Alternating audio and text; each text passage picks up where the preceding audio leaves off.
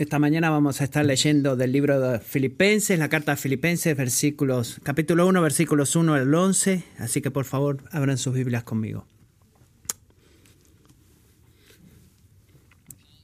Pablo y Timoteo, siervos de Cristo Jesús, a todos los santos en Cristo Jesús que están en Filipos, incluyendo a los obispos y diáconos. Gracias a ustedes y paz de parte de Dios nuestro Padre y del Señor Jesucristo.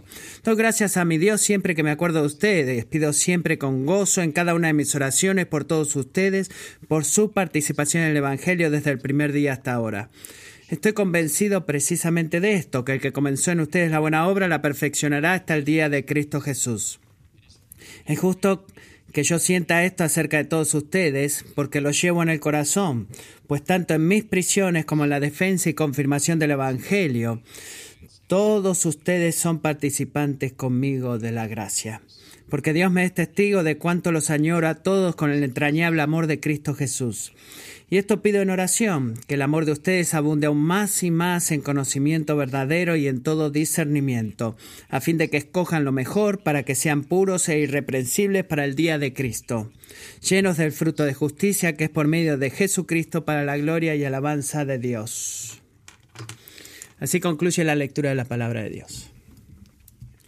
Bueno, los aniversarios son momentos curiosos, no sé si ustedes, pero estoy lleno de toda clase de, emociones diferentes en esta semana, estuve lleno, pensando para este día y pensando en aniversarios en general y he hablado a muchos de ustedes en sus aniversarios y hay cosas curiosas que pueden suceder, una ocasión de gozo, como en el 9 de septiembre mi hijo va a cumplir 10, mi hijo mayor, el primero que va a cumplir 10 y bueno, y hay ocasiones que podemos sentir tristeza eh, cuando eh, cada año tenemos que celebrar eh, o, estar recordando la fecha en que falleció nuestra sobrina.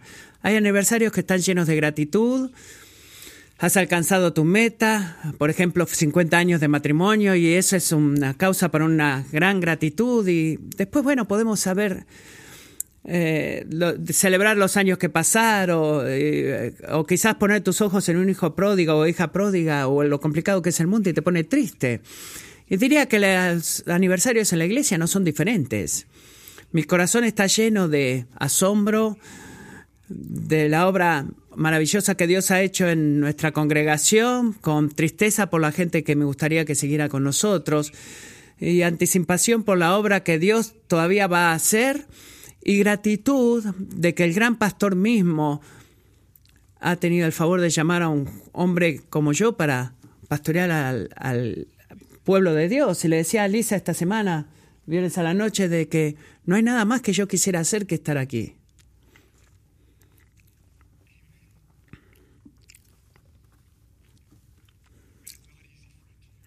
Aunque no, eh, aunque no sea eso, que, que, quien sea que dijo eso, pero es un gozo, aunque no sea fácil. Y también eh, vamos a hablar de lo complicado de las cosas, pero este sermón va a ser un poco diferente de lo que típicamente hacemos. Típicamente lo que hacemos en Kingsway, si eres nuevo o de visita, normalmente predicamos a través de toda la Biblia. no porque pensamos que la palabra sea más de que seamos más santos por eso, sino que es de mejor ayuda de recibir todo el consejo de la palabra de Dios y hemos terminado de predicar todo el libro de Génesis y no puedo creer que lo hayamos logrado y vamos a predicar de Primera de Tesalonicenses este verano y después en el otoño vamos a empezar una serie del Evangelio según San Juan. Aquellos de ustedes que quizás se pregunten qué venía, pero bueno, esta mañana quiero que pongamos atención a los primeros 11 versículos de la carta de Pablo a los filipenses. Por esta razón. Creo que esta sección de la escritura, mucha más que otras, eh, nos lleva a enfocarnos bíblicamente en el pasado, presente y futuro como iglesia. Y diría yo que la historia de la palabra de Dios eh, en la iglesia de Filipos no es diferente, en esencia, de la historia de la obra de Dios en esta congregación. Las circunstancias quizás se vean diferentes, los tiempos quizás sean diferentes, pero estamos eh, quizás estemos vestidos de manera diferente de lo que los filipenses se vestían, pero la esencia de nuestras historias son iguales. Que, ¿Cuál es esta? Lo resumí de esta forma. De principio a fin, la historia de nuestra iglesia es una historia de gracia. La historia de nuestra iglesia es una historia de gracia. Y cuando uso la palabra gracia, porque eso puede ser como, bueno, aquí estamos, palabras de iglesia. Bueno, estoy hablando específicamente de esto. Cuando me escuchas hablar sobre la gracia, me estoy refiriendo al favor inmerecido de Dios, de parte de Dios a través de la persona y obra de Jesucristo. Es inmerecido en la esencia de que nosotros no merecemos el favor de Dios. Y debería agregar que lo, y piensen esto, lo que hace al cristianismo diferente de toda otra religión en el mundo es que como cualquier otra religión,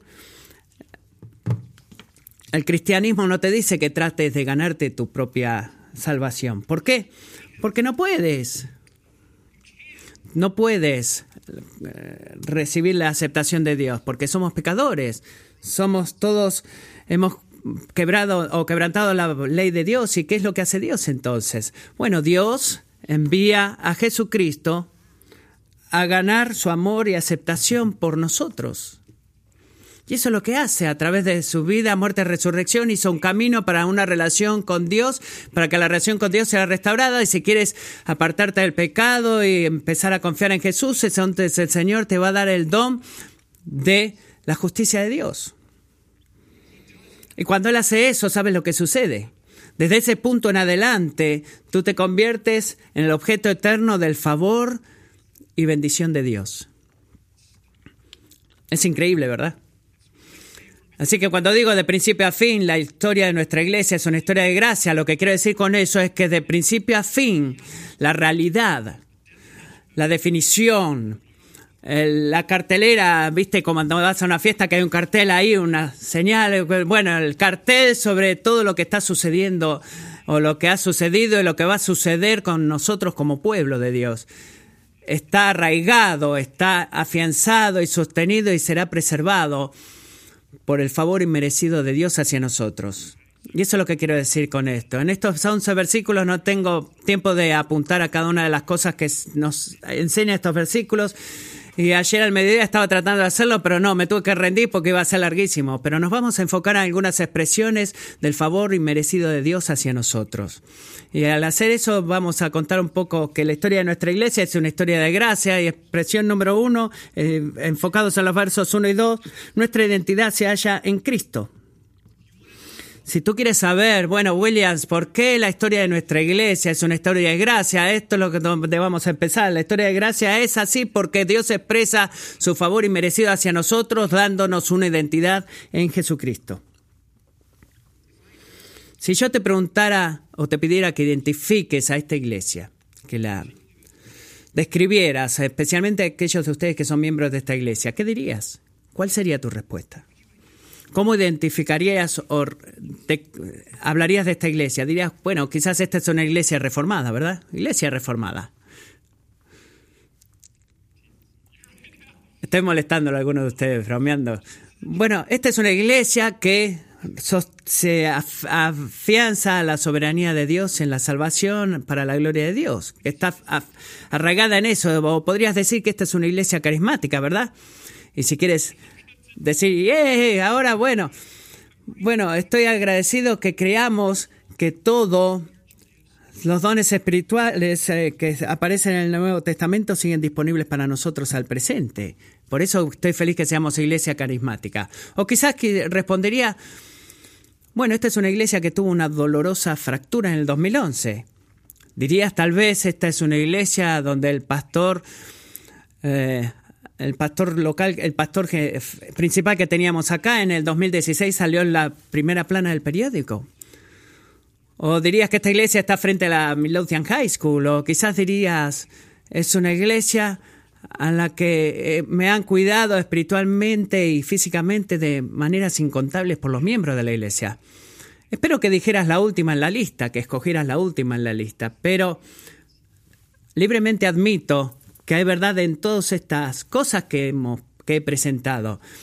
Pero esta es la pregunta clave, y esta la pregunta clave. Es la forma en la que tú identificas nuestra iglesia. Es lo primero que viene a tu mente cuando piensas acerca de Kingsway, de nuestra iglesia. ¿Está de acuerdo en lo que viene en la mente de Dios cuando Dios piensa acerca de nuestra iglesia?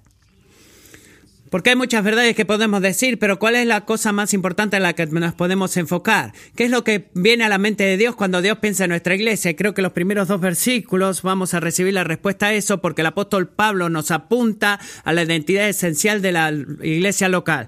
Verso 1, Pablo y Timoteo, quizás la traducción ideal sería esclavos de Cristo Jesús, a todos los santos en Cristo Jesús que están en Filipos, incluyendo a los obispos y diáconos incluyendo los obispos y diáconos, un eh, tratamiento especial, no.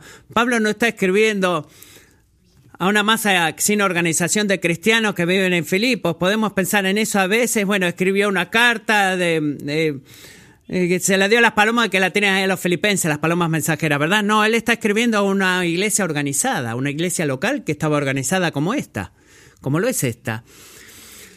La iglesia es un organismo en primera medida, pero también es una organización con oficiales bíblicos y Pablo nos recuerda que hay dos oficiales en la iglesia eh, que ven, eh, eh, que son los obispos, diáconos, pastores o siervos.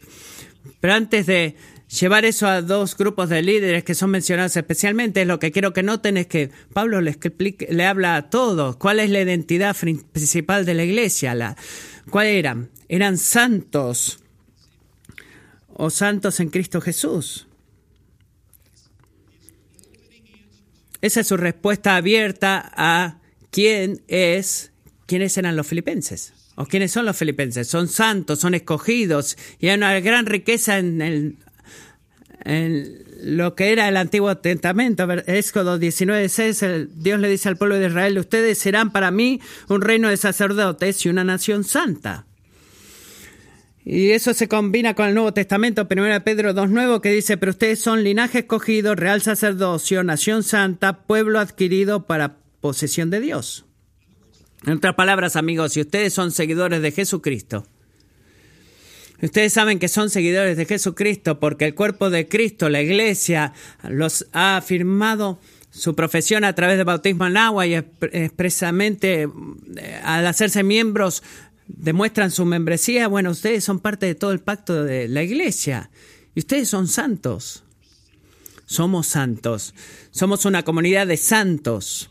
No en el sentido de que todos hemos promovido a hacer eh, al estatus de supercristianos y de que la gente nos dé alabanza a nosotros, que nos den bendiciones especiales.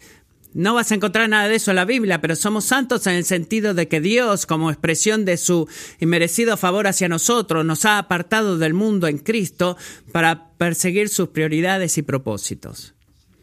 Así que, ¿qué es Kingsway? ¿Qué es Kingsway? La cosa más certeza eh, y real que puedes decir para responder a esa respuesta es que somos el pueblo santo de Dios. Somos una comunidad de hombres y mujeres que hemos sido redimidos del, pecado y la muerte y hemos sido apartados para juntos eh, disfrutar una relación con Dios. Y si piensas de nuestra iglesia, eso no es lo que viene a tu mente. Lo que yo dije, lo que acabo de decir. Bueno, entonces ciertamente no estás pensando en nuestra iglesia en la forma que Dios piensa en nuestra iglesia, porque nuestra identidad está, se encuentra en nuestro estatuto de fe. Somos una iglesia de pacto, o, la denominación o las eh, circunstancias de nuestra iglesia, buenas o malas, nuestra identidad se encuentra en Jesucristo, no en todo lo que acabo de mencionar. Y es ahí donde está nuestra identidad. ¿Y qué lo dice el mundo? Bueno, vayamos a ver tu, tu historial y a ver, vamos a elegir algunas cosas para decir cómo eres tú. Pero Dios dice, tú eres en Cristo Jesús, Kinsue. ¿Y ese quién eres tú? Y debido a que somos santos en Cristo, versículo 2, Dios para la gloria de Dios, Dios para la gloria de Cristo nos dio qué? Gracia y paz. Gracia es el favor inmerecido que ya lo hemos definido y con ese favor inmerecido, eh, ¿qué sucede cuando, cuando pasa el plan de Dios? ¿Qué sucede cuando la gracia es plantada en nosotros? Bueno, sucede la paz, paz en la relación vertical con Dios y en la relación horizontal con los demás. Y te pido en este punto, ¿qué es lo que piensas de la iglesia local? ¿Piensas de la forma que Dios piensa de la iglesia local? ¿Piensas que es un producto que tú evalúas como consumidor? ¿Piensas en la iglesia en los eventos que tú has participado, en el edificio que de paz vienes una vez a la semana? Bueno, de acuerdo a la Biblia, Kingsway no es un edificio.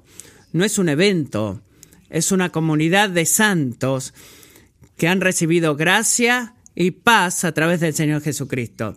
Eso es quienes somos. Y si no te identificas en la iglesia, no identificas la iglesia la forma que Dios identifica a la iglesia, nunca vas a amarla de la forma que Dios ama a la iglesia. Y nunca vas a perseverar en servir a la iglesia de la forma en que el Señor persevera en servir a la iglesia. Así que en la ocasión de nuestro trigésimo aniversario, ¿qué queremos recordar? Que nuestra identidad viene de Jesucristo. Eso es quiénes somos nosotros. Nuestra identidad no ha sido eh, casualidad en los últimos 30 años, sino en los próximos 30 años. Nuestra identidad está asegurada aquí en en Jesucristo. Expresión número 2, versículos 3 al 8. Nuestro futuro está seguro en Cristo. Es una palabra repetitiva en, estos dos, en estas dos cosas que les he dicho. ¿Y cuál es esa palabra que se repite? Cristo. Sí, es verdad. Y por diseño nuestro futuro está asegurado en Cristo. Y quiero que miremos al versículo 3 ahora.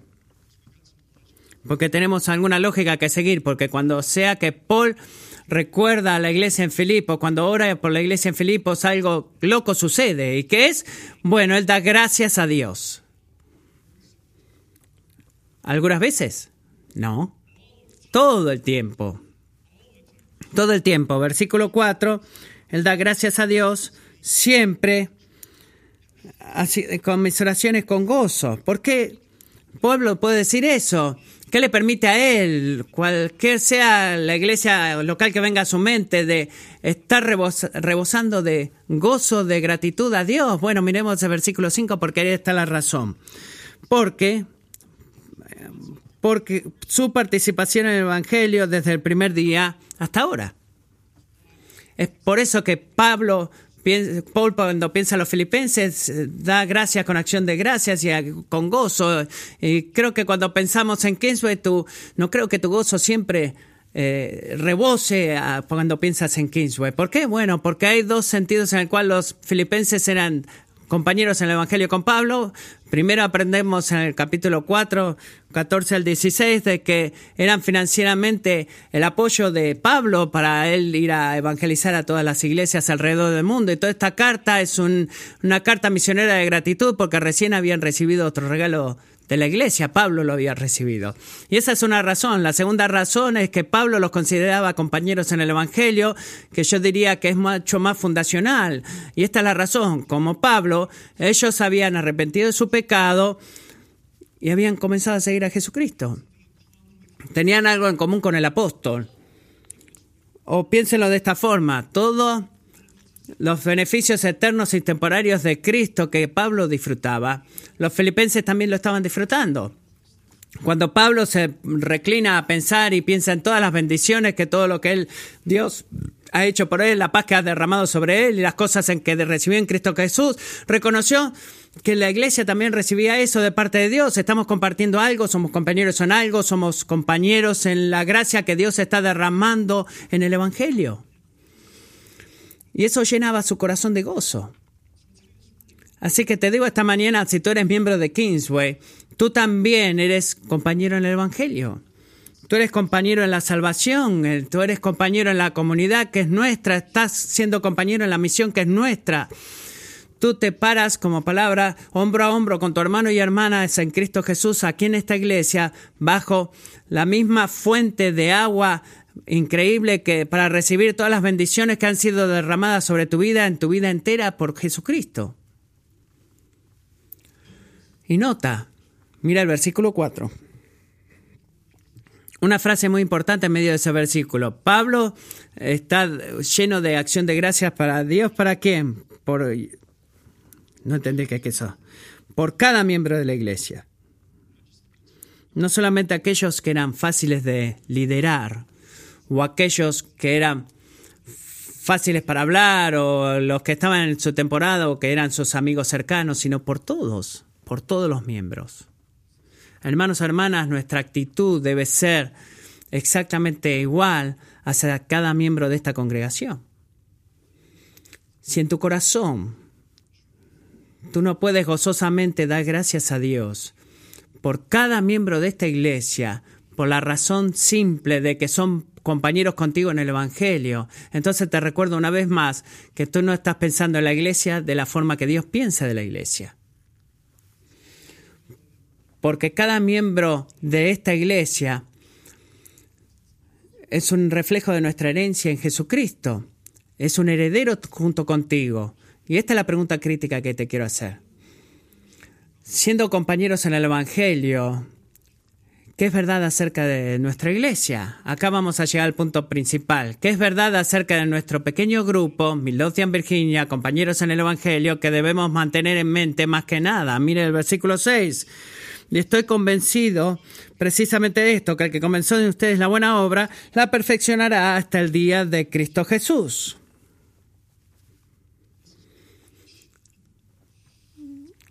Esta es la predicación, este es el tema de otra predicación, pero lo que Pablo dice acá es increíble. Porque si cualquier ser humano piensa en esto, si cualquier ser humano tiene el derecho a tomar un crédito personal de lo que ha sucedido en Filipos, ¿quién era ese hombre? Pablo. No sé, eh, él plantó la iglesia, él estaba prisionero en la cárcel por la iglesia y eso es lo que motivó a la iglesia a seguir. Y ese es Pablo. De verdad, él ganó todo el ministerio de evangélico, pero miren que Pablo no se apunta a sí mismo, ¿verdad? Él apunta al Señor. Escuchen Filipenses, seamos claros en algo, amigos. Estoy tan agradecido por ustedes, pero seamos claros en algo. Esta no es mi obra, esta no es tu obra, esta iglesia es la obra de, de Dios. Así que Kingsway, escucha algo en esta mañana, escucha esto en esta mañana. La buena obra espiritual que Dios ha estado haciendo en esta iglesia por 30 años no es tu obra. No fue la obra de Jean, no es mi obra, sino que es la obra de Dios. ¿Por qué? Porque somos sus obreros. Nuestra iglesia acá está aquí porque Dios está aquí y es tan simple como eso. La iglesia está acá porque Dios está acá y esto tiene serias implicaciones para el futuro. ¿Qué quiero decir con esto? Bueno, piensa en esto. ¿Qué es lo que está haciendo Dios cuando Él comienza una buena obra en su iglesia local como Kingsway? ¿Qué es lo que hace? Él termina la obra. Él Versículo 6 dice que hace que perfecciona hasta el día de Cristo Jesús, aunque sea que tengamos que esperar ese día para ver todo lo que ha sucedido con nosotros y que fueron para bien. Bueno, Dios comienza, lo que Dios comienza, Dios lo termina. Lo que Dios arranca, Dios lo hace terminar. No es verdad solo para nosotros como individuos, sino corporativamente también. Pero por favor escuchen lo que digas. Filipenses 1.6 no es un tipo de garantía que esta congregación va a estar acá en mil, cien, cien, mil o diez mil años. No es lo que digo. Espero que el Señor vuelva antes de, que se cumplan los primeros 100 años. Pero lo que estoy diciendo es que los filipenses unos seis es una poderosa confirmación de que tú y yo como miembros de esta iglesia no debemos estar ansiosos, preocupados o atribulados por el futuro de nuestra iglesia porque Dios sabe lo que Él está haciendo por nosotros. Eh, Dios sabe la obra que ha comenzado en nosotros y Dios no va a fallar en traer al final, en completar lo que Dios ha empezado a hacer en nosotros. Y es por eso que es importante Filipenses 1.6. Si eso es verdad, no solamente que digamos, bueno, eh, sí, está bien cuando la gente que siga viniendo y se queden, que se queden, sigan viniendo y quedándose. Sigue siendo verdad cuando la gente viene y solamente se queda por un corto tiempo o cuando ellos estén, están por largo tiempo y de repentinamente se van. Es verdad cuando la vida en la iglesia es fácil y también cuando es dura. Y digo eso por lo que dice el versículo 7, donde Pablo dice algo profundo y dice, mira acá, es justo que yo sienta esto acerca de todos ustedes. ¿Cuál es lo, sentirse como el versículo 6, con la confianza del versículo 6. Correcto, es justo para mí sentirme así porque la confianza en el futuro de los filipenses, porque ellos son todos participantes conmigo de la gracia, en mis prisiones, como la defensa y confirmación del Evangelio. Cuando leo eso digo, bueno, ¿quién es tu editor? Que eso está, suena tan raro. ¿Quién editó esta, este libro tuyo? Experimentar el favor inmerecido incluye la gracia de estar en prisión.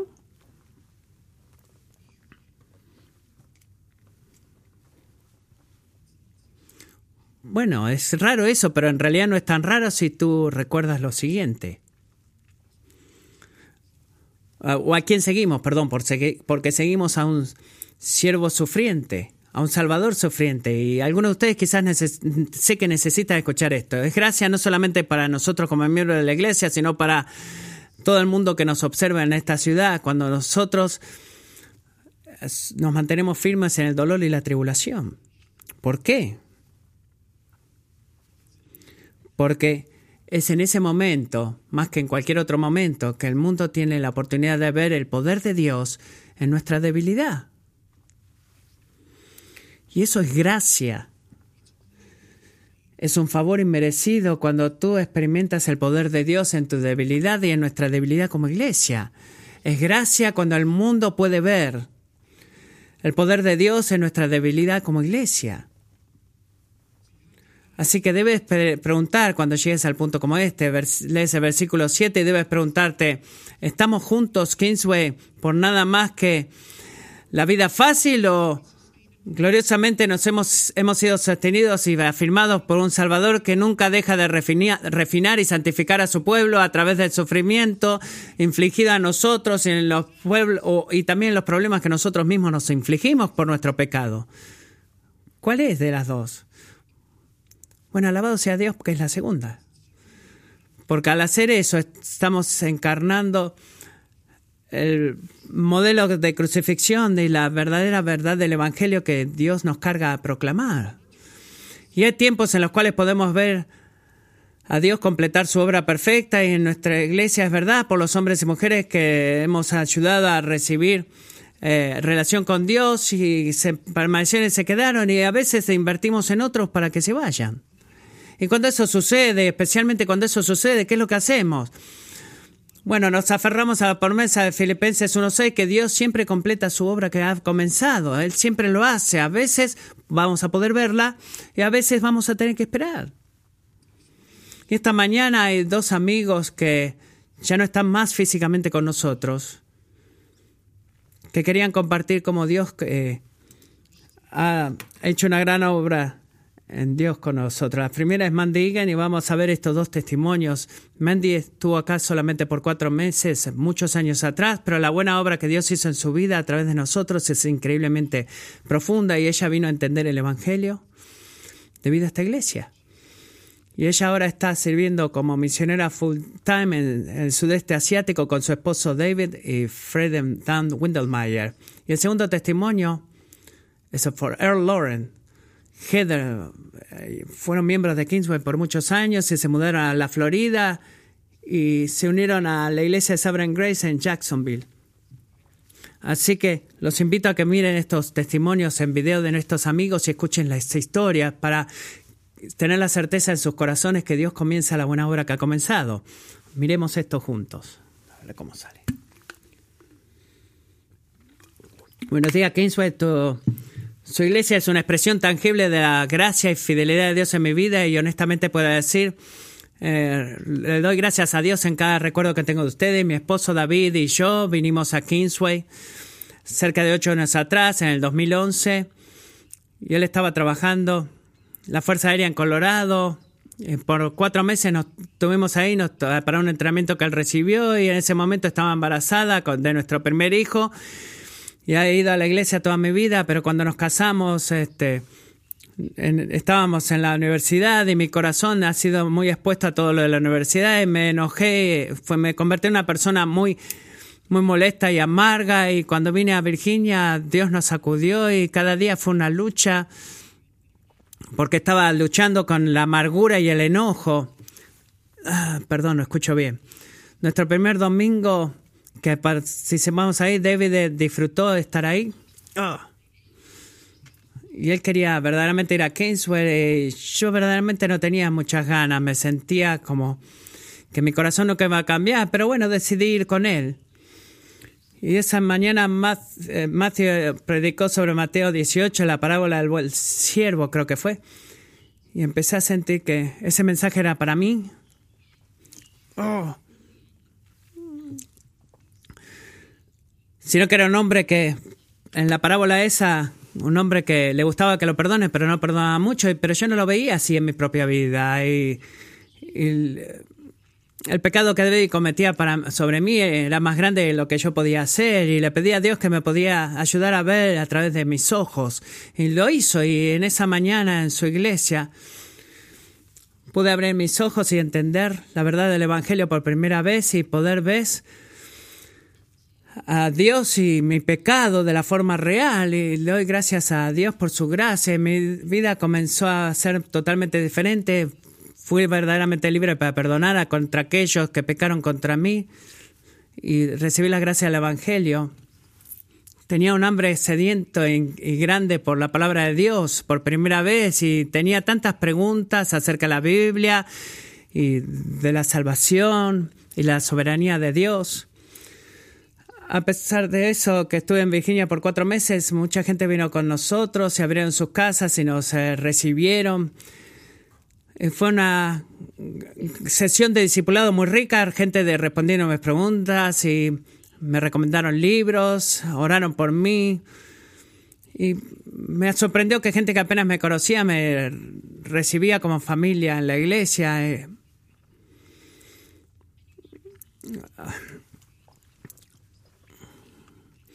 las horas que pasaban en nuestra casa mirando y aprendiendo, eh, por ejemplo, cómo ser mamá, la hospitalidad, darme ejemplos de cómo convertirme en esa madre piadosa que Dios quería,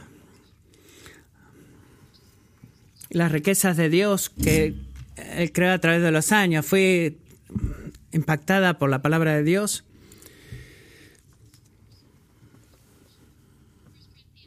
1 Corintios 11 viene a mi mente cuando Pablo dice, sean imitadores de mí como yo soy de Cristo Jesús y visto el amor de Cristo en estas mujeres que me ayudaron a criar a mis hijos, a ministrar a mí, me ayudaron en la relación, en mi amor con Dios y en mi relación con Dios y mi amor por Cristo. Pienso cuántas veces he tenido que edificar relaciones y cómo eso ha impactado mis vidas, pero cuando pienso en nuestro tiempo en Kingsway, un día era suficiente para recibir impacto eterno en mi vida y en cuatro meses de amistad y mentoría. Era uno de los reportes más grandes, impacto más grande en mi vida que los últimos ocho años. Y doy gracias a Dios por la gracia que han derramado ustedes sobre mi vida.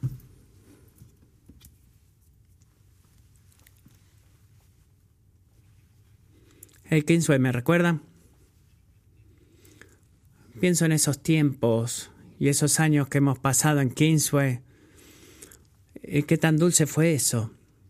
Y cuando tengo estas memorias, hay un versículo en particular que viene a mi mente que quiero compartir con ustedes, que es Filipenses capítulo 1. Comenzando versículo 3. Doy gracias a mi Dios siempre que me acuerdo de ustedes. Pido siempre con gozo en cada una de mis oraciones por todos ustedes por su participación en el Evangelio desde el primer día hasta ahora. Estoy convencido precisamente de esto, que el que comenzó en ustedes la buena obra, la perfeccionará hasta el día de Cristo Jesús.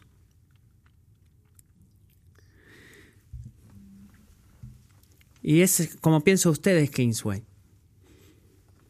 Ah, los Robertson Sturgeons, los Williams, los Kroger, los Shanks, los Cofis, Higgins,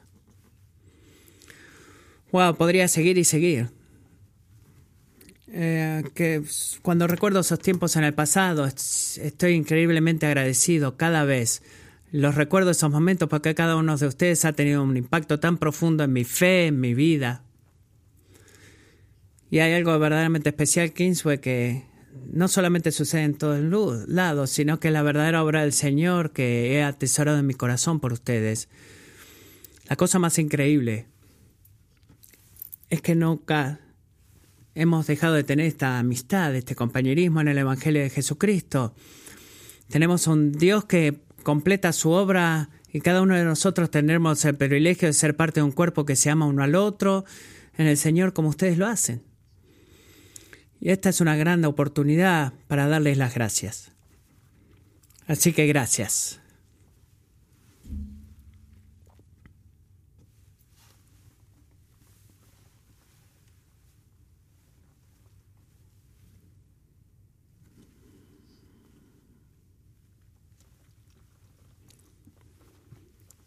No tenía idea de, no tenía idea que iban a usar la misma cita bíblica que yo.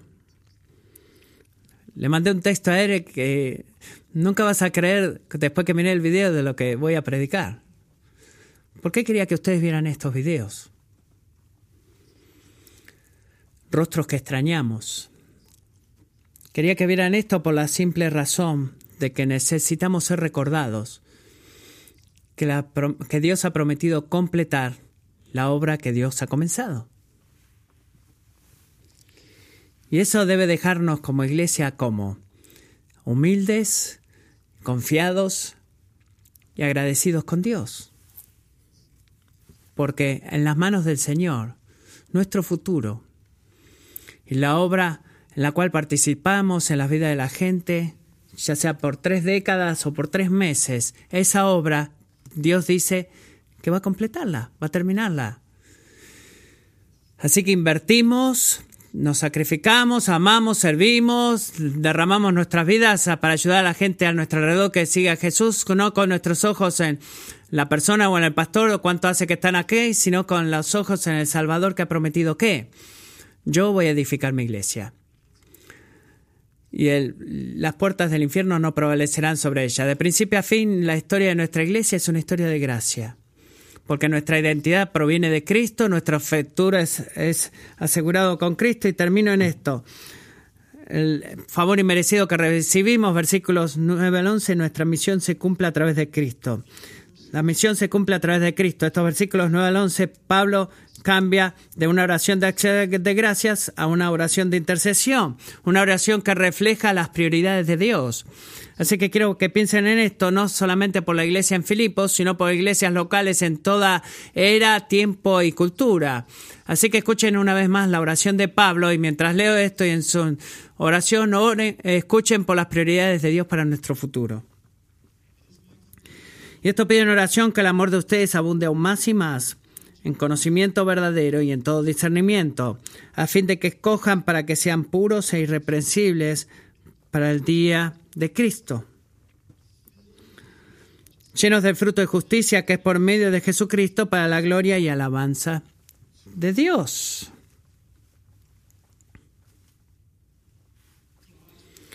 Las prioridades de Dios para la iglesia local. Es suficiente decir eso, ¿verdad? Pero no tengo duda que no solamente Pablo, si yo fuera Pablo o todos los miembros de esta iglesia, escucharía eh, cargas bíblicas y deseos buenos por los próximos 30 años. Tengo el deseo, por ejemplo, de que Dios numéricamente haga crecer a nuestra iglesia trayendo hombres y mujeres, no para, no, no principalmente de otras iglesias, sino del mundo que no conoce a Él, y que sean salvos en esta iglesia. Tengo ese deseo. Pedimos a Dios que nos dé la oportunidad en este año de leer y estudiar su palabra con un amigo no cristiano en este año para que seamos parte de eso. Tengo el deseo de que podamos pagar este hermoso edificio tan lindo que tenemos antes de los 15 años que faltan para pagarlo. Y no debería sentirme avergonzado por orar por números o ah, provisión financiera, pero debemos recordar que nuestra misión como iglesia no, no comienza con, con números y dólares, sino que comienza en el corazón. Empieza en tu corazón. Empieza con quien tú eres en dentro tuyo, no solamente individualmente, sino corporativamente. Por esta razón, por favor, escucha esto, Kingsway. La condición espiritual de tu corazón determinará el fruto espiritual de esta iglesia. La condición espiritual de tu corazón determinará el fruto espiritual de esta iglesia. No las excelencias de las transiciones en los domingos a la mañana o cómo es el culto no la forma inmaculada en que predique el predicador. Y tantas otras cosas que este mundo dice, eso es lo que importa. Eh, leer eh, revistas de liderazgo, no, esto es lo que tú necesitas hacer. Esta es la, entrada para crecer, el ticket para crecer. El crecimiento al que Dios le importa comienza en tu corazón. Comienza en tu corazón. Y debemos tener cuidado si miramos al futuro, que las prioridades de Dios, en la forma en la cual Dios nos llamó a ser más como Cristo, versículos 9 al 11, que sean esa nuestra prioridad. ¿Cuál es nuestra prioridad? Voy a terminar con esto. Tres. Primero, Dios nos llama a perseguir al amor. Amor por Él, amor por nuestros vecinos. No el tipo de que, bueno, como se sienta aceptado, como es la cultura general, sino el amor verdadero. Un amor fuerte, un amor sacrificial que marque nuestros pensamientos, palabras, nuestras obras para ser genuinamente de inspiración para la gente a nuestro alrededor. Segundo, Dios nos llama a buscar la sabiduría, vamos eso en el versículo 10, conocimiento de lo que la palabra de Dios dice que es verdad y aplicar lo que Dios dice que es verdad a todas las decisiones y situaciones que enfrentamos en la vida cotidiana. Eso se llama discernimiento. Saber lo que es eh, valioso y aprobado por los ojos de Dios y eh, llevar nuestros afectos en esa dirección. Y por último, versículo 11, Dios nos llama a buscar la sabiduría, amor, sabiduría y santidad, perdón, el último es santidad. El buscar la santidad no significa ser más perfectos en esta vida, sino un modelo de vida que es un modelo de sumisión a la autoridad de Dios en cada área sin excepción o excepciones que no sean porque no son permitidas y la meta de esta santidad es cuando el mundo ve en nosotros Kingsway un fiel eco del amor, sabiduría y santidad de Dios, ¿qué es lo que van a ver cuando la gente al nuestro alrededor vea eso? Van a ver a Jesús, van a ser atraídos a Jesús y van a poder compartir la justicia que solamente se encuentra en Jesús. Y esa es la esencia de nuestra misión. Amor, sabiduría, santidad. Miren versículo 11. Porque debemos terminar esto haciéndonos la pregunta, ¿cómo puede ser que eso suceda? Bueno, el fruto de la justicia, llenos del fruto de justicia, pensar lo que Dios piensa, sentir lo que Dios sienta, hacer lo que le complace al Señor, es solamente posible ¿cómo?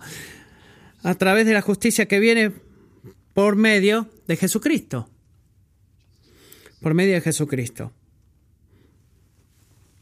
Eso significa que nosotros somos totalmente dependientes en el poder de que Jesús derrama sobre nosotros a través del Espíritu Santo para cumplir nuestra misión. Eso es lo que significa. Juan 14, 15 dice, si ustedes me aman, cumplirán mis mandamientos, lleno de justicia, y pueden sentir a sus discípulos diciendo, oh, voy. Pensé que te amaba, pero uy. ¿Qué es lo que dice Jesús en el versículo siguiente? Amigos, no se asusten, yo le pediré al Padre y Él les dará otro ayudador que esté con ustedes para siempre. Así que, ¿qué sucede cuando estamos dispuestos a confiar en Jesús, en, traer nuestro testimonio, nuestros frutos de injusticia delante de Él y clamar por justicia que venga a nuestras vidas y ser declarados dentro del Perdón. Cuando decimos, Señor, por favor, ayúdanos, que venimos con esa oración, tu Salvador derrama su Espíritu Santo sobre ti y te da la ayuda que necesitas, porque no tenemos un sumo sacerdote que no pueda compadecerse de nuestra flaqueza, sino uno que ha sido tentado en todo como nosotros, pero sin pecado. Por tanto, acerquémonos con confianza, pidiendo ayuda, Señor, al trono de la gracia para que recibamos misericordia y hallemos gracia para la ayuda oportuna. Kingsway, nuestra misión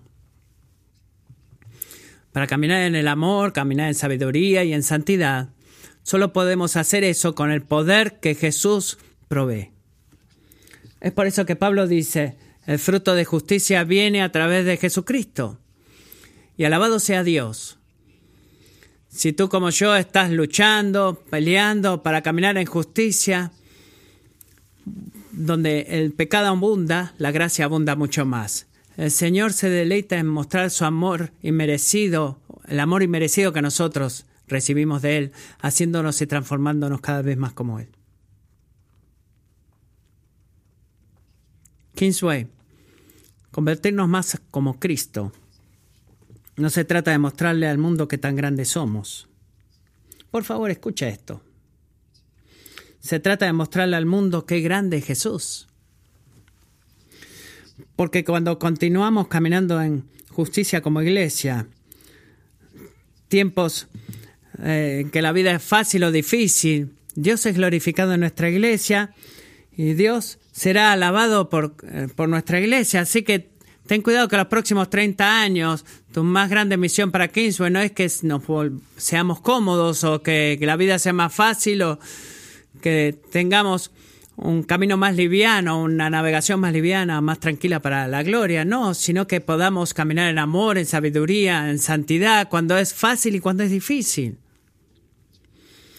Así que porque la historia de nuestra iglesia es gracia de principio a fin. Porque en el favor inmerecido de Dios Él nos da una, ha dado una identidad que se encuentra en Cristo un futuro asegurado en Cristo y una misión que se cumple a través de Cristo que será cumplido a través del poder de Cristo.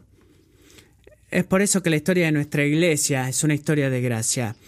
Así que te cargo, iglesia, te encargo que estés claro en nuestra identidad, que confíes en nuestro futuro y que estés comprometido a, a luchar para la gloria de Dios en cada área de tu vida. Si hacemos eso, Dios va a recibir una gloria muy seria en los próximos 30 años. Oremos. Oh Padre Celestial, estamos agradecidos por la gracia. Estamos agradecidos que tú no eres un Dios, que en tu justicia absoluta solo da lo que merecemos. Estamos agradecidos en este día, en la ocasión de este aniversario, que tú eres un Dios que se deleita en derramar un favor inmerecido sobre tu pueblo. Así que ahora en este día, Señor, que tú nos enseñes como miembros de esta iglesia local a pensar en esta iglesia, de esta iglesia la forma que tú lo haces, de confiar en nuestro futuro, la forma en la que Jesucristo es y estar honestamente comprometidos a la búsqueda del amor, sabiduría y santidad, no para que el pueblo piense que somos increíbles, sino para que ellos puedan ver a Jesús a través de nuestra vida. Señor, te amamos y en este día te damos gracias, que somos parte de la historia que tú estás escribiendo en este lugar que es todo sobre la gracia. Amén.